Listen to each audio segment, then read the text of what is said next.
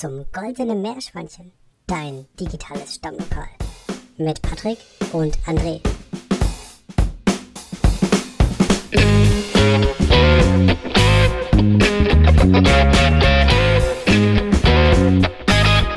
So, Gott, wer das, das, das Meeting beginnt jetzt.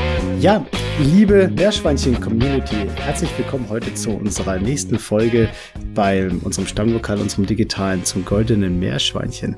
Heute beschäftigen wir uns weiterhin mit dem Thema Arbeitskultur und die Arbeit an sich. Und heute habe ich für diese Zusammenkunft, für dieses Meeting den André mit eingeladen. Hallo André. Hallo, grüße Sie. Ja, lieber André, was ist denn das Ziel unserer heutigen Folge? Bist du denn vorbereitet? Ja, ja, gut, dass du fragst. Also bei so einem typischen Meeting hat man da eigentlich überhaupt so ein Ziel. Ich glaube, da gibt's häufig nur so einen Titel. Also man kriegt irgendwie eine Einladung in Outlook und da kommt man dann dazu, häufig wohl nicht so gut vorbereitet. Und genau darüber möchten wir heute reden. Nämlich, wir kommen von dem Thema Arbeitszeit. Wie kann man Zeit in Meetings sparen? Und vor allem, wie kann man effizienter werden? Wie kann man bessere Meetings haben, so dass sowohl die Führungskräfte als auch die Mitarbeiter zufriedener sind und bessere Arbeit leisten können? Genau, das ist so im Wesentlichen das, was wir heute besprechen möchten.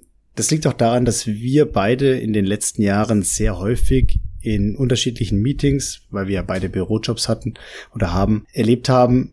Dort ist uns aufgefallen, dass wir nicht selten, und ich denke, da spreche ich nicht nur für dich, Andreas, sondern auch für viele andere Menschen, dieses Gefühl hatten nach Meetings, dass das Meeting entweder komplett sinnlos war oder zu lange, nicht ergebnis- oder zielführend war oder vielleicht alles zusammen. Das heißt, wenn sich das mal so ein bisschen hochrechnet auf die Anzahl der Meetings, die, ja, die man so hat, im, in einer Woche, in einem Monat, in einem Jahr, und das ein bisschen mit der Arbeitszeit, die man so grundsätzlich hat, abgleicht, dann kann das teilweise bei einigen Leuten, glaube ich, schon ziemlich viel und intensiv werden, oder? Also ich frage mich, ob das nicht ja. besser geht. Ja, also es, es, es muss besser gehen. Ich habe auch schon gute Meetings gehabt, muss ich sagen. Und es gibt einfach viele, viele Ansätze, mit denen man das Ganze besser machen könnten, könnte. Aber ja, wie sieht so ein Meeting eigentlich typischerweise aus? Also ich kenne das so, Patrick, man setzt sich da in einen Raum, es werden zehn Leute eingeladen von diesen zehn Leuten vergessen fünf bei der Outlook-Einladung zuzusagen. Und grundsätzlich sind von diesen zehn Leuten aber auch schon mal vier Leute einfach nur höflichkeitshalber eingeladen. Ja, und dann geht's los, irgendwie fünf Minuten zu spät. Man fängt an, über irgendwas zu reden, ohne über Tagesordnungspunkte zu sprechen, ohne über ein zeitliches Limit wirklich zu diskutieren. Ja, viele hoffen dann, habe ich so das Gefühl immer, dass man nach dieser, zum Beispiel nach dieser Stunde, die man ansetzt, vielleicht noch mal eine halbe Stunde hat und dann da noch mal weitermachen kann.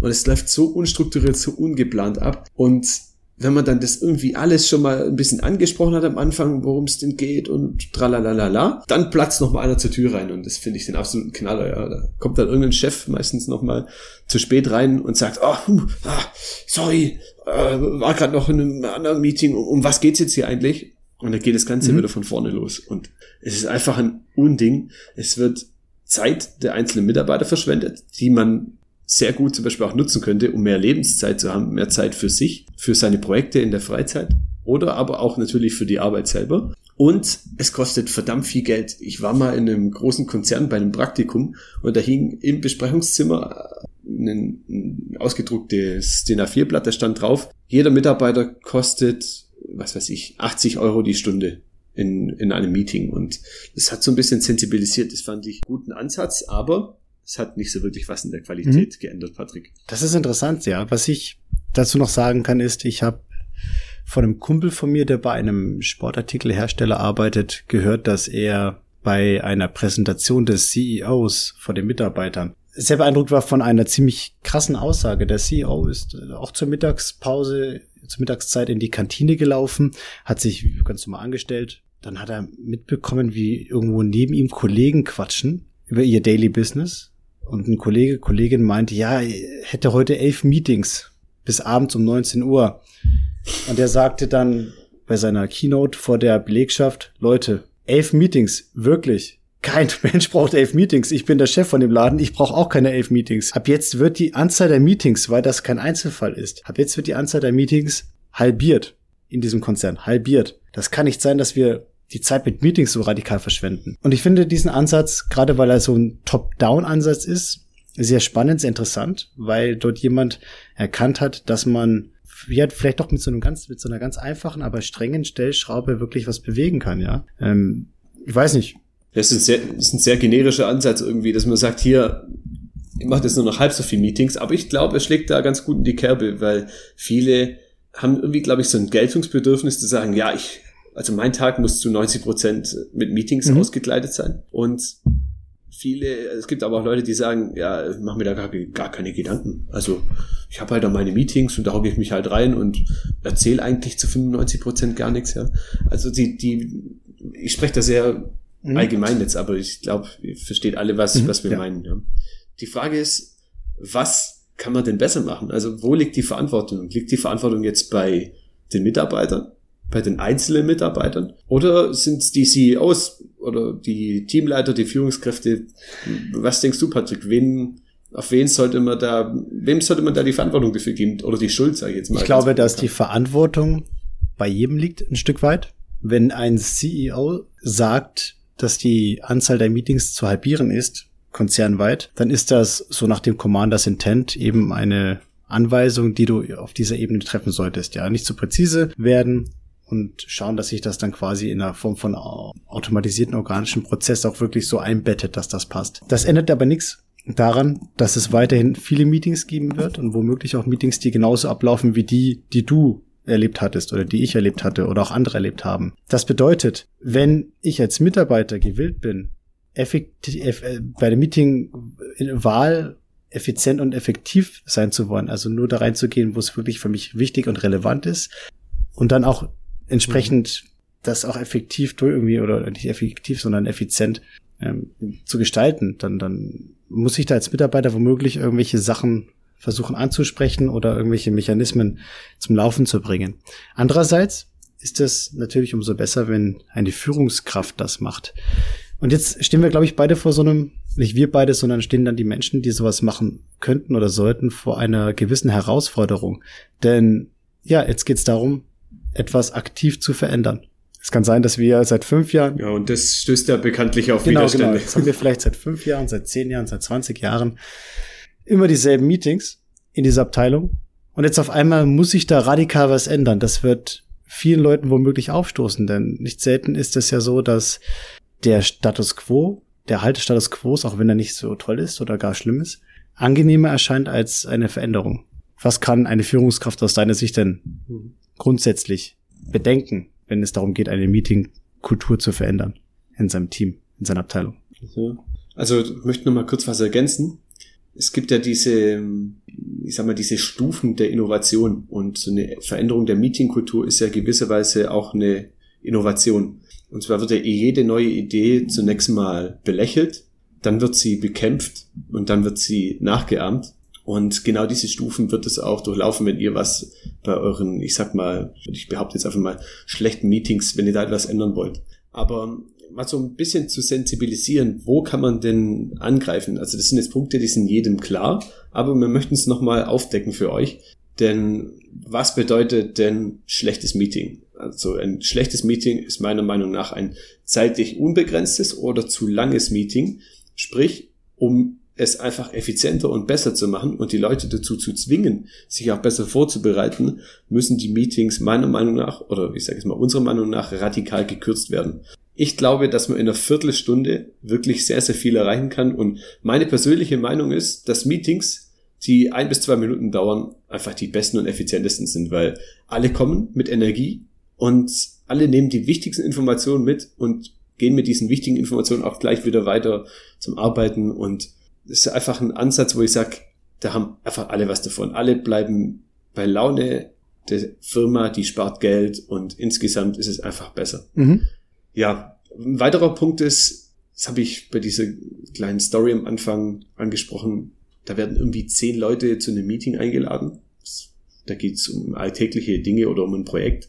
Die Frage ist, sind so viele Leute nötig? Was könnte man da tun, Patrick? Nun, es ist natürlich möglich, die also man kann verschiedene Sachen machen. Zum Beispiel, man kann größere Gruppen in kleinere Gruppen aufbrechen. Man kann die Gruppen auch entsprechend gestalten nach gewissen Schwerpunktthemen. Und dann das auch so protokollieren, zum Beispiel mit irgendwelchen Tools oder sonst wie oder Minutes of Meetings, so dass alle dann kurzen Einblick darin mhm. haben. Wenn ich überlege, dass ich auch in Meetings saß, wo ich in einem Schwerpunktbereich mich ausgekannt habe und mit ein paar Kollegen diskutieren konnte, mit vielen aber nicht. Und das war dann bei anderen genauso.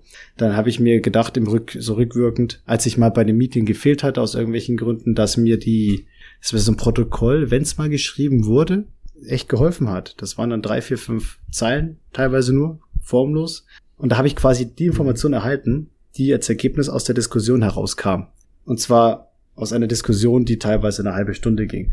Das bedeutet, Gruppen entsprechend aufteilen, nicht immer die Angst haben davor, dass es ganz großen Informationsverlust gibt dadurch. Ich glaube, vielmehr wird viel zu viel um die wichtigen Informationen herumgeredet. Oftmals in Meetings, weil man ja kann, ne? weil mhm. sich das ja nach dem Parkinson'schen Gesetz für, für, für, für Arbeit sich das Meeting auch entsprechend oder die, die, die Meeting-Durchführung ja entsprechend ausdehnt, solange wie das Meeting angesetzt ist. Und manchmal leider auch darüber hinaus. Ja. Was man da noch ergänzen kann, ist, häufig ist es so, man macht lange Meetings, alle sitzen lang dabei und viele trauen sich dann, habe ich das Gefühl, nicht aufzustehen, wenn sie eigentlich schon fertig sind und die Themen die Leute nicht mehr betreffen. Was da unheimlich auch helfen würde in der Sicht ist, beispielsweise mit einer großen Gruppe anzufangen und dann zu sagen nach einer Viertelstunde, okay, wir haben jetzt mal alle wichtigen Punkte aufgedeckt, jetzt beenden wir das Meeting und machen Gruppendiskussionen, sprich äh, Person A, Person B und Person C gehen zusammen und Person D und E und danach wird eben alles Wichtige nochmal im Detail gesprochen, aber ganz wichtig, da muss auch noch Sag mal, kurze, sein. Mhm. Also das kurze, kurze Frage so nebenher, das fällt mir gerade ein. Wie oft hast du das erlebt, dass also zwei Fragen. Zum einen, wie oft hast du das erlebt, dass jemand mindestens, dass mindestens eine Person in einem Meeting mit einem Laptop da sitzt oder mit einem Handy und da irgendwas gemacht hat, was definitiv nichts mit der, mit dem Meeting-Inhalt zu tun hat? Also ich glaube, die Grundauffassung von Meeting ist doch genau das, dass da Leute drin sitzen, die auf den Bildschirm starren und irgendwie wahrscheinlich WhatsApp mobil auf dem Laptop aktiviert haben und dann mit irgendwelchen Leuten schreiben oder irgendwelche Pseudo-E-Mails beantworten. Also es ist einfach furchtbar, oder? Also ich, ich denke irgendwie, das gehört so ein bisschen zu dieser Grundauffassung, die die meisten Leute haben, dazu. Meeting bedeutet, ah, man sitzt halt rein und macht nicht mehr irgendwas. Ein bisschen, oder? ja. Leider, ne? Also ich muss zugeben, ich habe jetzt wirklich, wenn ich nicht selber was präsentieren musste, in den letzten zwei Jahren niemals einen Laptop äh, mitgenommen. Das Handy immer umgedreht, so dass ich da auf dem Display nicht schauen, nicht auf dem Display blicken konnte, weil mir das auch irgendwie ein bisschen zuwider war, äh, da zu sitzen, um da zu sein, also physisch da zu sein, weil muss man ja und ansonsten halt nicht. Ne? Ist ein bisschen schade. Ich glaube, da geht auch ein bisschen die Energie flöten, ne, in so einem Meeting. So, ja, genau, genau. Äh, jetzt, jetzt habe ich dich, jetzt hatte ich dich da unterbrochen bei deinem Vortrag, bei deiner Ergänzung. Nee, also ein weiter, nee, ein weiterer Punkt ist einfach noch, Natürlich kann man neben der Dauer und der Teilnehmerzahl noch spielen mit der Anzahl der Meetings, ich sag mal pro Woche. Ich muss mich an meinen alten, meinen letzten Job zurückerinnern. Also falls jetzt irgendwelche Kollegen zuhören, äh, ist jetzt keine Kritik, aber das ist mir jetzt zum Nachhinein bewusst geworden. Wir haben immer mehr Meetings eingeführt, obwohl wir fünf, sechs Leute in der Abteilung waren. Es gab dann ähm, den Daily Hotpot, wo man morgens zusammen Kaffee trinkt und über die Belange des Tages spricht. Das fand ich grundsätzlich cool. Dann gab es um 13 Uhr jeden Tag Schurfix und zweimal die Woche gab es noch großen Schurfix, wo man einfach über Projekte spricht. Dann gab es noch mal Montag mittags drei Stunden irgendwie ein Meeting, wo man über die allgemeinen Sachen in der Abteilung spricht und so weiter und so fort. Also es wurden immer, immer mehr Meetings eingeführt und es war einfach sehr, sehr steif. Wie man sich da helfen könnte, wäre meiner Meinung nach, indem man sagt, okay, wir definieren eine wirklich maximale Anzahl der Meetings in einer Abteilung pro Woche wo sich das ganze Unternehmen auch dran hält. Und das ist einfach Kultur. Also wir reden ja hier über Meetingkultur und meiner Meinung nach ist es wichtig, in so einer Kultur auch das zu definieren, wie häufig man sich trifft. Beziehungsweise noch viel geiler, meiner Meinung nach, minimiert die Anzahl der Meetings und überlässt einfach die Kommunikation völlig frei, indem man einfach Zeiträume definiert, die man vorher festlegt. Mhm. Jo. Coole Sache. Ähm, so viel zu meinem, so viel zu meinem Monolog. Coole Sache, ja, ja. Perfekt, perfekt. Ein sehr äh, konstruktiver Beitrag. ich habe noch was, und zwar kann man ja auch mit Kommunikationstools arbeiten in einer gewissen Form. Die eine oder andere wird sagen, ach super Mensch, ey, noch ein neues Tool. Wow, ja. Ich glaube, je größer das Unternehmen, desto mehr Tools werden dann flächendeckend eingeführt, was bestimmt auch in gewisser Form seine Berechtigung hat. Ich glaube, dass diese Tools zum Teil sinnvoll sind. Ich glaube, ich habe bei mir in dem Bereich mittlerweile vier Tools oder es wurden vier Tools mittlerweile installiert oder etabliert in den letzten anderthalb Jahren, die alle in Richtung Skype gehen, mit minimalen Nuancen, worin sie unterschiedlich sind. Das heißt, du hast Einladungen in unterschiedliche Tools und die Frage ist natürlich dann, wozu? Wenn ich jetzt überlege, was interessant sein könnte, wären Kommunikationstools wie Slack beispielsweise, wo du wirklich in kleine Grüppchen, wenn du ein Team hast von zehn Leuten zum Beispiel, wo du kleine Gruppen hast, die sich über ein ganz spezielles Thema unterhalten müssen, dass du dort in dieser kleinen Gruppe mal einen schnellen Austausch suchst, gerade wenn du immer wieder mal was brauchst. Wenn du das große Team hast, dann kannst du dort allgemeine Sachen reinschreiben, zum Beispiel Agendaplanung und so weiter für die fürs nächste Meeting, wenn man sich trifft und dann bist du auch ein bisschen vorbereitet und dann sieht das auch ganz cool aus. Es gibt bestimmt auch andere Tools, um zum Beispiel Minutes of Meetings wirklich für jeden relevant dort irgendwo, für, oder die relevanten Minutes of Meetings für jeden dann irgendwo zu kategorisieren. Ich glaube einfach, das sind Möglichkeiten, die es gibt, um zu sagen, es tut nicht weh, wenn nicht jeder ständig immer in allen möglichen Meetings hängt. Mhm. Finde ich geil und einfach hat jeder hat die Möglichkeit darauf zuzugreifen, sich das anzugucken. Genau man muss eben jemand finden, der dann, der sich das auch zu Herzen nimmt, beziehungsweise alle einfach mit ins Boot nehmen und sagen, hey Leute, es ist wichtig. Genau, genau, genau. Eine wichtige Sache dazu fällt mir gerade ein. Jetzt hatten wir ein paar Alternativen und Ansätze mal gebracht, so grundsätzlich, und wir kommen ja gleich zu unseren Leckerlis. Ich glaube, wir können noch je nach Position, die man hat. Also nicht als CEO unbedingt, das hat mir gerade gesagt, da kannst du mal mit so einem, ähm, wie heißt es denn nochmal das Wort? Sag mal. Commanders Intent mit so einer grundsätzlichen Zielvorrichtung, wie wir halbieren jetzt die Anzahl der Meetings, schon was reißen, nur das muss ja auch umgesetzt werden dann der, auf der mittleren und unteren hierarchischen Ebene. Dort gibt es ja zum einen die Möglichkeit, als Führungskraft das zu tun und einmal als Mitarbeiter. Ähm, Patrick, ganz kurz, also das ist schon zweimal das Wort Commanders Intent gebracht. Wir haben es auch schon in, in unseren ersten Podcast-Folgen öfter erwähnt. Kannst du es vielleicht mit einem Satz nochmal kurz erklären? Commanders gerne, Intent. gerne. Das kommt aus dem Militärbereich. Commanders Intent bedeutet, dass ich eine Zielvorgabe gebe für meine Belegschaft oder für meine Soldaten, wie auch immer. Der wird so weit gefasst, dass es eine Hauptrichtung gibt, gibt, in die man laufen soll, ein Hauptziel gibt, das man erreichen soll. Das wird aber nicht im Detail, die Umsetzung wird nicht im Detail geplant darin. Aus einem Grund, weil ein Offizier mal sagte, also kein noch so toller strategischer Plan überlebt die ersten zehn Minuten in der Schlacht.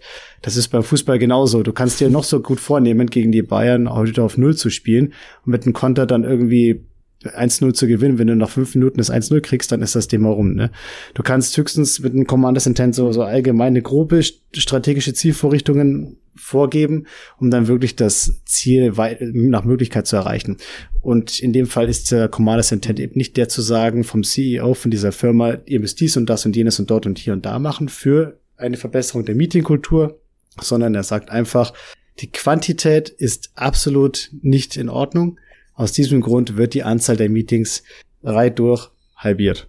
Und dann kann jeder sich überlegen, wie und warum und so weiter das sinnvoll ist, ja. Finde ich auf jeden Fall eine tolle Sache. Ja, das sind auch Dinge, die versteht jeder. Der, ich meine, da kann man dann abends äh, die Kollegen fragen und die sagen, ja, unser Ziel muss sein, wir halbieren die Anzahl der Meetings. Und es ist wie der John F. Kennedy, der mal gesagt hat, bei so einer Rede an, an die Nation, liebes Volk, guck mal da hoch an Himmel, da ist unser Ziel. Da wollen wir hochfliegen.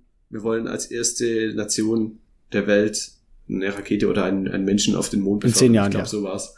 Und genau, und jeder hat jeden Tag oder jede Nacht den Mond gesehen und gewusst, hey, das ist unser großes Ziel als Volk und alle haben darauf hingearbeitet.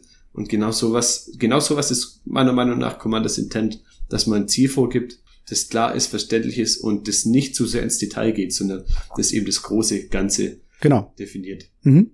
Richtig. Jetzt habe ich eine Frage an dich, Patrick, oder an euch auch. Kennst du die typischen Besprechungszimmer? Da stehen was steht da in der Regel rum auf dem Tisch? Du hast erst einmal einen runden Tisch mit Anschluss für einen Beamer. Du hast je nach Standort bei einem Großkonzern, den ich gut kenne, entweder Zimmer, die Meetingräume, die komplett ohne Fenster sind oder vereinzelt auch einige mit Fenster. ja, das heißt, es ist sehr, es wirkt und sehr steril. Ich noch so, es stehen oft so Saftfläschchen rum und vielleicht noch ein paar Kekse und es gibt Kaffee. Oh, oh ja, vom Vormeeting mein, also wenn, wenn, wenn wir jetzt praktisch zu den Leckerlis kommen, Ja, oder es wird extra für dieses Meeting da reingestellt. Und wenn wir jetzt zu, zu den Leckerlis kommen, dann sage ich praktisch schon mal vorweg, bevor ich mit dem ersten Leckerli anfange, Leute, tut die Leckerlis aus den beschissenen Besprechungszimmern. Was soll denn das? Wenn da Kaffee drin steht und es gibt was zu essen und zu trinken. Natürlich sitzen die Leute da stundenlang drin, weil sie, weil sie sich einfach wohlfühlen. Wenn ihr einfach den Scheiß raustut, dann, dann begrenzt ihr automatisch auch die Länge der Meetings. Ja. Also das schon mal als okay. Vorleckerli. Und jetzt, jetzt möchte ich auf was eingehen, das hat mich wirklich damals sprachlos gemacht. Also ihr kennt das vielleicht, wenn ihr unseren Podcast häufig gehört. Ich habe manchmal so Sprachaussetzer. Keine Ahnung, da, irgendwie die Konzentration geht mal weg, aber wir schneiden nichts hier zusammen groß. Also äh, ist halt einfach so. Aber ich hatte mal ein Meeting in meiner letzten Firma mit dem Geschäftsführer. Da war ich als Geschäftsentwickler, Business Developer eingestellt. Sprich, ich sollte für eine neue Anwendung, für eine neue Technologie, neue Anwendungsfelder aufdecken und Kunden finden.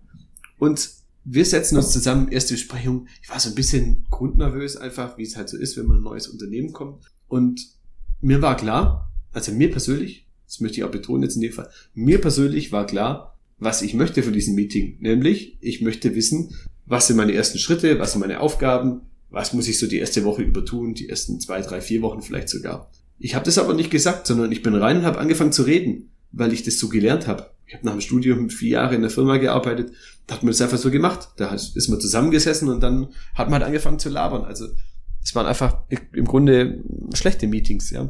Und dann fange ich an zu reden und der fährt mir ins Wort und sagt, Stopp! Und ich so, oh fuck, was ist jetzt los? Was habe ich denn falsch gemacht? André, sagt er, was ist dein Ziel heute? Was willst du mit dem Meeting erreichen? Und ich war, ich war völlig sprachlos kurz, weil ich kannte das gar nicht, dass da wirklich jemand drin sitzt, dem es wichtig ist, wo es denn eigentlich hingeht. Ja? Und das haben wir beide, Patrick und ich jetzt hier auch, wenn wir darüber gesprochen haben, unsere Podcasts übernommen. Wir haben gesagt, Leute, es gibt für jede Podcast-Folge ein Ziel, das könnt ihr euch am Anfang anhören. Und wenn ihr nicht bei unserem Meeting, bei unserem Podcast dabei sein wollt, ist völlig in Ordnung. Dann schaltet das nächste Mal wieder rein. Ja. Aber mir hat er da wirklich was mit auf den Weg gegeben, indem er gesagt hat, André, es gibt hier eine Kultur und die sieht so aus, wenn wir eine Besprechung zusammen haben, dann erzählst du mir erstmal, was ist dein Ziel heute? Was möchtest du erreichen? Und das fand ich einfach mega geil und es hat sich wirklich in mein Hirn mhm. eingebrannt. Mhm. Und das möchte ich euch einfach auch mit auf den Weg geben, weil es mich wirklich, weil es mir wirklich was gebracht hat. So nachhaltig, es war so eine Kleinigkeit, wo ich aber sage, geil, das fand mhm. ich richtig cool. Mega coole Sache. Dazu eine wichtige Sache an sich, auch für dazu auch eine wichtige Sache für Führungskräfte. Wenn du die Meetingkultur verändern möchtest bei dir oder grundsätzlich etwas etabliertes verändern möchtest oder musst, dann wird das höchstwahrscheinlich so sein, dass du ein Stück weit auf Widerstand stößt oder gar auf Ablehnung, genauso wie du es ja gesagt hattest, André, die Stufen der Innovation oder auch der Veränderung, sie werden belächelt, bekämpft und danach dann trotzdem adaptiert du wirst niemals everybody's darling sein, wenn du versuchst, es jedem recht zu machen, so offensichtlich wie das klingt. Diese Weisheit, so wichtig ist es, glaube ich, diese auch hier nochmal in dem Kontext zu wiederholen.